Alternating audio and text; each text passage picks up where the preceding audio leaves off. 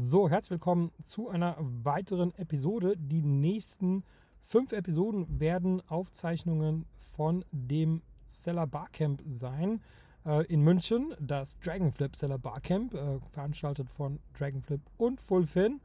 Ähm, und äh, ich sage jetzt, was die Vorträge sind. Ähm, das Ganze gibt es auch als Video auf YouTube. Wenn ihr euch das lieber als Video anschauen wollt, den Link dazu findet ihr in der Beschreibung. Und äh, wenn ihr auch mal beim Seller Barcamp dabei sein möchtet, was sehr zu empfehlen ist, dann findet ihr den Link dazu ebenfalls in der Beschreibung. Und mit dem Gutscheincode Podcast, alles groß geschrieben, äh, gibt es auch nochmal einen kleinen Discount. Also löst den Gutscheincode auf jeden Fall ein, wenn ihr ein Ticket kauft. Und äh, jetzt zu den Vorträgen. Der erste ist von Thorsten Klesen, das Thema Profit First, KPIs im E-Commerce. Ähm, dann geht es weiter mit Dr. Alfred Gruber von Fullfin. Äh, es geht darum, wie man auf Amazon profitabel wachsen kann. Natürlich ist Finanzierung äh, da immer ein, ein Thema bei ihm. Dann geht es weiter mit Tangui ähm, von Channel Analytics, äh, Scaling Amazon PPC, ähm, ist auf Deutsch. Mm, genau, er berichtet praktisch aus, aus der Praxis. Er ist ja ein großer Seller und eben auch Toolanbieter. Und danach geht es weiter mit Christian Otto Kelm von Amelize äh, zu dem Thema Amazon SEO Basics und dann noch ein Basic-Vortrag wieder von Christian Otto Kelm äh, zu dem Thema Advertising auf Amazon. Ja, das äh, soll es zur Einleitung gewesen sein und ähm, viel Spaß mit den Vorträgen. Habt ihr eine Ahnung, wie viel Geld es braucht, um 1000 Euro Umsatz zu machen? Wir haben gesagt, jeder kann mal für sich selbst versuchen, das aufzuschreiben auf dem Zettel. Also wie viel, wie viel Geld muss ich einsetzen? Zuerst muss ich ja einkaufen, dann wird das geliefert, dann wird es verzollt, dann wird es äh, verbracht über ein Prep-Lager oder direkt zu Amazon und dann liegt das Geld, bevor es dann meinen Umsatz erzielt. Und dann äh, bedient sich mal Amazon natürlich, die leisten auch was dafür und dann bleibt ein kleines Stückchen übrig. Und das ist und das kleine Stückchen ist schnell verspielt. Ähm, das ist der Profit. Und dann geht man her, wenn alles richtig ist, und kann dieses Kapital, das man anfänglich hatte, plus den Profit, den man erwirtschaftet hat, den kann man dann wieder einsetzen. Und so könnte man sich das so vorstellen, ähm, in der Motivationstheorie, sage ich habe diese Kapitalausstattung und wenn alles gut geht, dann bleibt mir da ein bisschen, dann, dann kommen jetzt die Verkäufe und dann bleibt mir da ein bisschen was übrig. Und dann kann ich das nehmen, plus, plus mein Anfangskapital und kann mehr ausgeben. Und so kann, und kann dann noch mehr Profit machen, weil ich keinen Fehler mache. Und die, dieses Sägeblatt, dieses, dieses äh, Bootstrappen hat aber ähm, einige Nebenbedienungen oder einige Dinge, die ich euch ähm, hoffentlich in dem Format, äh, das der Thorsten da schon vorgestellt hat, etwas einfacher erklären kann, als ich das ähm, in meinen Vorträgen sonst gemacht habe. Und das ist das Ziel für heute. Das ist die Ausgangsposition. Ähm, diese Slide kennen wir. Wir haben eine Yoga-Matte, wir haben einen Yoga-Gurt und wir haben einen Yoga-Block. Und die haben einen Stückdeckungsbeitrag und der ist bei dem Yoga-Gurt äh, der niedrigste. Und bei dem Block in der Einzelbetrachtung am höchsten, aber insbesondere ist eben Set am höchsten. Also wir haben gelernt die Power der Set-Bildung. Und darum möchte ich dieses Set versus den Einzelkomponenten hier in zwei Abschnitten darstellen. Und auf der rechten Seite, in dem gelben Bereich, zeige ich euch immer, wie man das ausrechnen kann. Also die Idee ist, wenn ihr das, wenn ihr das downloadet oder wenn ihr das bekommt, ich glaube, die Vorträge sind online, oder? Nachher, die, die, die, das ist public. Ähm, können Sie das downloaden, braucht keine Fotos machen und könnt versuchen, diese Rechnung nachzuvollziehen. Also genau den Yoga Gurt, ähm, äh, die, die Matte, den Gurt und den Block. So, und jetzt rechnen wir mal, rechnen wir mal nochmal gemeinsam aus, was ist die, der Kapitalbedarf, wie viel Geld brauche ich für die Yogamatte. Und da haben wir gesagt, der Kapitalbedarf ist der Einkaufspreis inklusive Zoll, also 4,50 Euro, mal 60 Tage. Entschuldigung, mal, mal, äh, mal 60 Sales pro Tag. Das heißt, mein Kapitalbedarf pro Tag ist 270 Euro. Und jetzt kommt, die, jetzt kommt einer der wichtigsten Punkte von dem Vortrag. Das muss ich jetzt mal 120 Tage nehmen. Und dort ist die Krux. Die Krux ist, wie, wie oft im Jahr gelingt dieses Manöver, weil wenn ich statt 100, 120 Tage passt dreimal ins Jahr, wenn ich jetzt das Ganze viermal im Jahr machen könnte, ja, dann, dann komme ich mit der vierten Bewegung natürlich am höchsten hoch, also mein Profit ähm, ist sehr, sehr, sehr reagibel auf meine, meine Geldbindungsstrecke. Und das werde ich euch jetzt zeigen. Also merkt euch, wir haben jetzt einen Kapitalbedarf bei angenommenen Sales, wie sie hier stehen, Yogamatte 60 am Tag, Yoga Gurt 15, Yoga Block 12 und Set 15 Mal, brauchen wir 55.000 Euro für 120 Tage. Das ist nicht der Deckungsbeitrag. Also was mir überbleibt, ist ganz eine andere Zahl. Das ist die Kapitalbindung. Ich brauche 55.000 Euro. Das war die Frage, die ich eingangs gestellt habe. Wie viel Geld brauche ich, damit mir 1.000 Euro übrig bleiben? Also in dem Fall brauche ich ungefähr doppelt so viel Geld, 55.000 Euro, damit mir 32.000 übrig bleiben. Okay, klingt trotzdem gut. Davon müssen wir vermutlich auch noch leben und haben wir Gemeinkosten. Ähm, und haben noch keinen Fehler gemacht. So, und jetzt kann ich mal überlegen, das ist jetzt sozusagen die, die, die Bindung des Kapitals und die Freisetzung des Kapitals. Und jetzt könnt ihr hergehen und sagen, naja gut, ähm, in meinem Cockpit betrachte ich jetzt nochmal die Profitabilität und sehe das, was wir intuitiv schon vorher begriffen haben, aber wir rechnen es jetzt nochmal zur Sicherheit. Ich habe das ausgegraut, damit man die Zahlen nachvollziehen kann. Aber der Return quasi dieser Gross Return ähm, sagt mir, wie, wie, wie, profitabel ist denn äh, meine Matte, wie profitabel ist denn mein Gut und wie profitabel ist denn ähm, der Block bzw. das Set. Und jetzt intuitiv ähm, die, die, die größten Werttreiber sind üblicherweise nicht der Einkaufspreis. Der Einkaufspreis darf maximal ein Drittel, aber besser vielleicht ein Fünftel oder vielleicht sogar nur ein Zehntel des Verkaufspreises sein auf Amazon. Also Einkaufspreis ist wenig kriegsentscheidend, sondern es ist, wie, wie viel muss ich sowieso muss ich für die Werbung ausgeben, damit ich diese Sales pro Tag erreiche.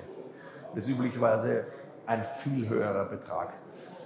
Und jetzt sagen wir mal, aus, aus den Gegebenheiten, ähm, der Gurt ist halt mal unprofitabel aber ich brauche den Gurt, damit ich das Set machen kann und deshalb halte ich an dem Gurt fest. Und jetzt schauen wir uns nochmal diese Geldbindungsstrecke an. Jetzt schauen wir uns nochmal an, wie, werden wir denn, wie, wie schaffen wir es denn, da vierten Zacken einzubauen oder einen dritten und dann einen vierten Zacken einzubauen. Ja, ähm, und jetzt kommt es zu Dingen, die intuitiv vielleicht gar nicht so einfach zu begreifen sind. Und deshalb möchte ich euch ermutigen, diese, diese Kalkulation einmal selbst nachzuvollziehen im Nachgang. Also was ich hier aufschreibe, ist eine Geldbindungsstrecke von 120 Tagen. Und das ist ein typisches China-Beispiel. Ähm, der Produzent verlangt eine Anzahlung von 30 Prozent und danach produziert er. Das dauert jetzt ähm, drei Wochen. Und dann, bevor es aufs Schiff geht, will er die Restzahlung. Und dann ist es am Schiff, dauert 43 Tage, in meinem Beispiel 41 Tage, irgendwo plus 40 Tage. Und dann geht es ins Lager und dort wird sozusagen jetzt langsam abverkauft. Und dann, wenn es abverkauft wurde, dann kommt Amazon und sagt, in 14 Tagen gibt es die nächste Ausschüttung. Das heißt, ich muss mir das sozusagen gewichten über die Anzahlung. Da ist mein Geld äh, dann 17 Tage plus 41 Tage plus 60 plus 14 Tage gebunden und für die Restzahlung ist das Geld halt nur Seestrecke, Lagerstrecke und Zahlungszielstrecke gebunden. Und, und mit diesem Cash Conversion Cycle, also mit diesem Geld, Geldfreisetzungs, Geldbindungs- und Geldfreisetzungskonzept, kann ich ganz das ist das Allerentscheidendste für meine Liquiditätsbindung. Das heißt, es kommt jetzt zu so einem natürlich, es ist so ein, es, es ist so ein natürliches Gegengewicht. Ich kann, ich kann unprofitabler werden. Das ist nicht intuitiv. Ich kann unprofitabler werden, damit weniger Geld binden, damit aber öfter im Jahr drehen und damit sozusagen meine, meine Summe der, der, der Einzeldrehungen, also meine Geldbeträge, die ich dann viermal im Jahr kriege statt dreimal im Jahr, die kann ich erhöhen. Und das ist was, das, das glaubt man mir jetzt vielleicht intuitiv, aber besser ist, wenn man es wenn rechnen kann. Und ich sage immer die, also okay, wie viel Wachstum kann ich mir leisten? Wachstum kostet Geld. Und es gibt dumme Manöver, goldene Klos. Und das versteht jeder, dass das ein dummes Manöver ist. Ähm, weil es Kapital bindet und mir nicht hilft. Und dann gibt es schlauere Manöver und die äh, kann ich aber vielleicht äh, intuitiv gar nicht so einfach entlarven, weil der, der, der europäische Unternehmerinstinkt ist, wenn ich mehr spare, bleibt man nachher mehr über. Und das, das möchte ich jetzt falsifizieren. Weil wir, haben jetzt, wir machen jetzt folgendes Beispiel. Wir hatten eine Kapitalbindung von 55.000 Euro um 35.000 Euro Deckungsbeitrag zu erwirtschaften. Jetzt ist einmal das erste Problem, ich behaupte, nicht jeder hat 55.000 Euro eingesteckt. Vielleicht habt ihr in meinem Beispiel aber gerade 25.000 Euro eingesteckt. Das heißt, ihr müsst mit 25.000 Euro arbeiten. Wie arbeiten wir mit 25.000 Euro? Also wir machen unsere Kalkulation. Wir, wir, wir gehen wieder an die, an, an die Planung. Und jetzt ist mal das Erste, wir, wir überprüfen, wie könnte man den Cash Conversion Cycle verkürzen. Und ein, ein Beispiel, und das kann bei Produkten richtig sein und bei anderen Produkten falsch, eine, ein Beispiel ist, wir stellen auf den Flieger um. Das heißt, plötzlich fahren wir nicht mehr mit dem Schiff 41 Tage, sondern wir fahren mit dem Flieger und sagen, das kostet, der Flieger fliegt natürlich jetzt nur einen Tag von China nach Europa, aber es braucht genauso eine Verzollung. Also wir sagen einmal, die, die Reduktion der Seestrecke auf die Luftfrachtstrecke ist jetzt um 37 Tage. Der Cash Conversion Cycle ist nur mal 83 Tage. Intuitiv werden wir nachher in der Kapitalbindung feststellen, dass 83 versus 120 hat schon mal gewaltig Kraft. So, Pech ist das folgende. Ähm, der, die Kosten des Transports ähm, der Zoll bleibt gleich, die Versicherung sagen wir, bleibt gleich. Die Kosten des Transports mit dem Flieger sind 50 Prozent mehr als mit dem Schiff in meinem Beispiel. So, heißt, der Yogagurt, der vormals 26 Cent Stück Deckungsbeitrag positiv hatte, hat gerade minus 11 Cent. Das heißt, wir machen in der, Kost in der Kalkulation mit dem ersten Produkt Verlust. Würde mal sagen, bringe ich nicht übers Herz, mache ich nicht. Ja? Hat, stimmt in der, Einzel, in der Einzelwarengruppenbetrachtung, stimmt aber überhaupt nicht im Set. Das Set rettet uns. Das Set ist jetzt auch unprofitabler geworden, nämlich 5,85 von vormals 7,85. Aber wir haben gerade gesagt, das Pech ist, wir haben nur 25.000 Euro. Also wir haben ein Potenzialwachstum und das kommt, das kommt äh, in der Realität tatsächlich oft vor, weil wir es erleben. Wir erleben es ja bei unseren Kunden. Ähm, die kommen zu uns und sagen, ich bin out of stock. Warum bist du out of stock? Ja, weil sie so gut verkauft hat. Nee, du bist, nicht, du bist nicht out of stock, weil sie so gut verkauft hat, sondern bist out of stock, weil du es falsch geplant hast. Ja, gut verkaufen ist super, du hast dein Potenzialwachstum nicht richtig geplant. So, wir haben nur immer rechts unten 41.000 Euro ähm, durch die Reduktion des Cash Conversion Cycles von 55.000. Er hat aber er hat aber das Out-of-Stock-Risiko nicht wegbekommen. Er ähm, hat ein profitables Set, er hat zwei profitable Produkte, er hat den Cash Conversion Cycle maximal optimiert. Man könnte jetzt sagen, wenn ich mit dem Flieger bestelle, kann ich besser reagieren, brauche ich vielleicht nur mal 10% weniger Lagerhaltung. Man könnte auch sagen, wenn ich weniger bestelle, dann wird es teurer. Der Lieferant sagt, du hast eine Mindermenge. Also man könnte jetzt in verschiedensten äh, äh Stellschrauben an den Stücken, an den, an, an den, an den Stückdeckungsbreitering drehen, wenn man das kompliziert machen will. Aber ich will es gar nicht kompliziert machen, sondern es geht auch einfach. Man versteht intuitiv, kann jeder dieser Größen ansteuern und muss man am Schluss immer ausrechnen, was ist meine Kapitalbindung und was meine Kapitalfreisetzung am Schluss. Und das ist es. Und dann haben wir uns, das ist halt unser tägliches Brot, äh, dass wir Leuten äh, ihr Wachstum finanzieren. Und wenn wir Wachstum finanzieren, dann schauen wir an, ob gewisse Eckpunkte erfüllt sind. Weil wir wollen eine vernünftige Finanzierung.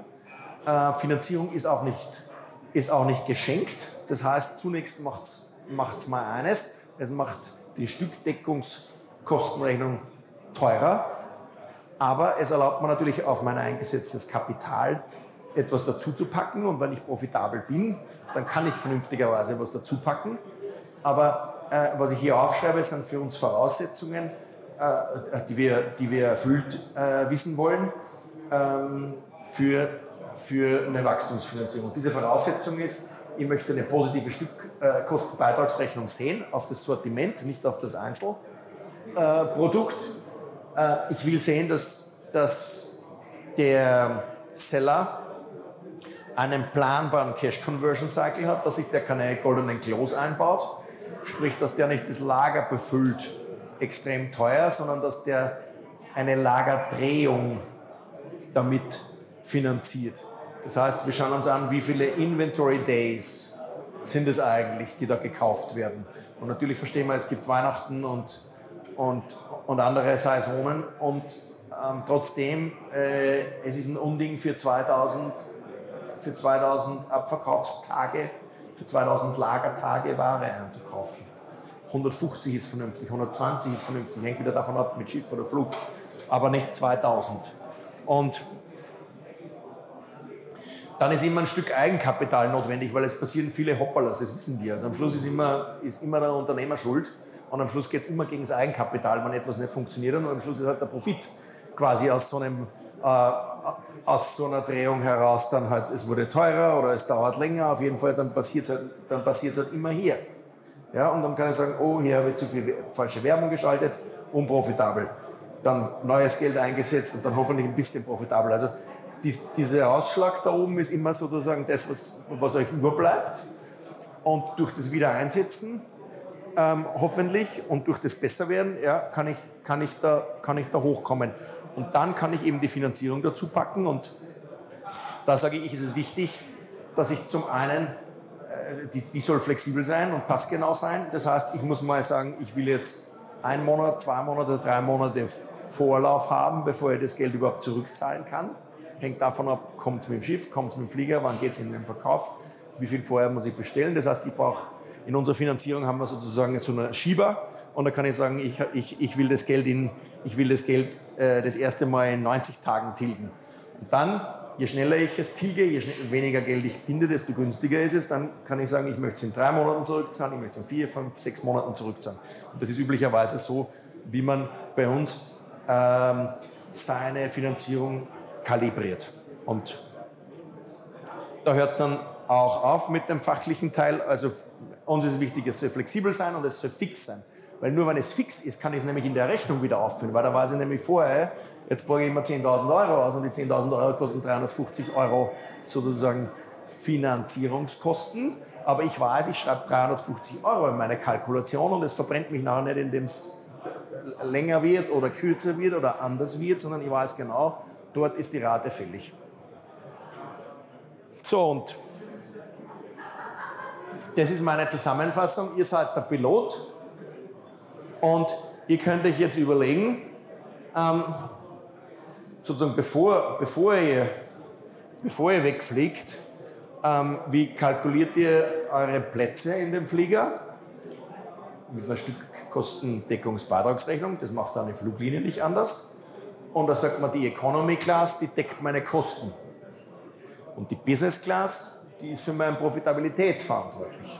Und dann verkaufe ich am liebsten Business-Class-Sitze. Aber vielleicht noch lieber als Business-Class-Sitze ist das Prinzip Ryanair, verkaufe Mehrwertservices. Das heißt das Gepäckstück, die Getränke, den Film am Überseeflug. Und, und das überlege ich mir vorher, bevor ich abfliege. Das überlege ich mir als Unternehmer vielleicht und nicht als Pilot, aber ihr seid der Pilot.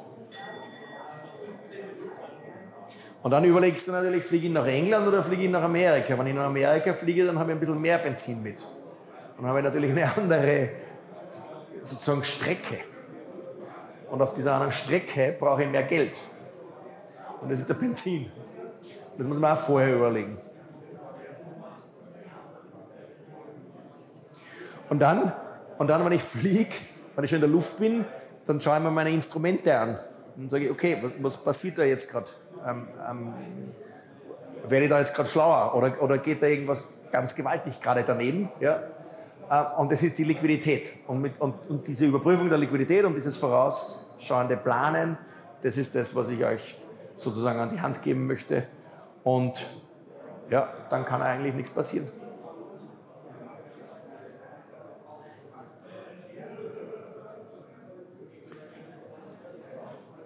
Gibt es äh,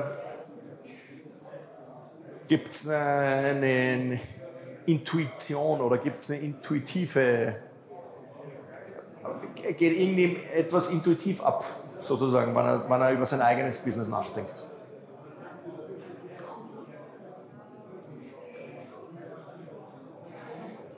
Ich, ich glaube zum einen, der durchschnittlich und gut begabte Seller grübelt 90 Prozent der Zeit nach, wie er mehr verkauft. Sozusagen, wenn es um, um Zahlen geht. Und die anderen 10 Prozent ist vielleicht Firefighting. Sozusagen mit der Liquidität. Oh, scheiße, jetzt kommt die Umsatzsteuernachzahlung oder irgendein Hoppala muss ausgeglichen werden. Und die, diese Prozentsätze, die, die sollte man einfach anders aufteilen, weil, weil man, man, arbeitet ja, man arbeitet ja nicht fürs Finanzamt und man arbeitet ja, ähm, dass am Ende des Jahres was überbleibt. Und ich behaupte, das ist ganz, ganz schwer und gleichzeitig faszinierend, ähm, das zu lösen. Das ist eben mein, mein sozusagen das Wesen oder die, das, was ich mit dem Vortrag anbieten möchte.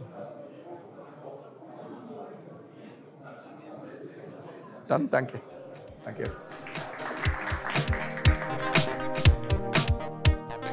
Ich hoffe, diese Episode war für dich hilfreich und konnte dich in deinem Business ein wenig weiterbringen. Was dich aus meiner Sicht in deinem Business auf jeden Fall weiterbringen kann, ist MyTalent. MyTalent ist eine georgische Recruiting-Agentur für deutschsprachige virtuelle Assistenten. Virtuelle Assistenten sind ortsunabhängige Mitarbeiter für wiederholbare Tätigkeiten wie beispielsweise Support oder Recherche oder auch das Kontaktieren von Influencern. Das sind alles Tätigkeiten, äh, die sind arbeitsintensiv und die solltest du als äh, Unternehmer nicht unbedingt selber machen und äh, dafür eignen sich generell virtuelle Assistenten. Im besten Fall äh, sprechen die virtuellen Assistenten natürlich Deutsch und im besten Fall zahlt man, weil sie eben ortsunabhängig sind, eben keine deutschen Gehälter, sondern lokale Gehälter. Und äh, dazu haben wir in Georgien vor Ort eine Recruiting-Agentur gegründet und äh, wir rekrutieren dort lokale deutschsprachige Mitarbeiter. Ähm, die lokalen Gehälter, die gehen so ab 2,50 Euro pro Stunde los, kann natürlich auch drüber liegen, je nach Qualifikation, aber ähm, auf jeden Fall profitierst du davon, dass die Lebenshaltungskosten in Georgien Georgien einfach sehr viel niedriger sind als in Deutschland und entsprechend sind natürlich auch die Gehaltserwartungen sehr viel niedriger. Wenn das für dich interessant ist und ich denke, Entlastung ist für jeden Unternehmer interessant, dann besuche uns auf mytalent.io und mach dort ein unverbindliches Gespräch aus. Und wenn du in dem Formular den Gutscheincode Podcast eingibst, dann bekommst du 50 Euro Rabatt auf unsere erste Rechnung.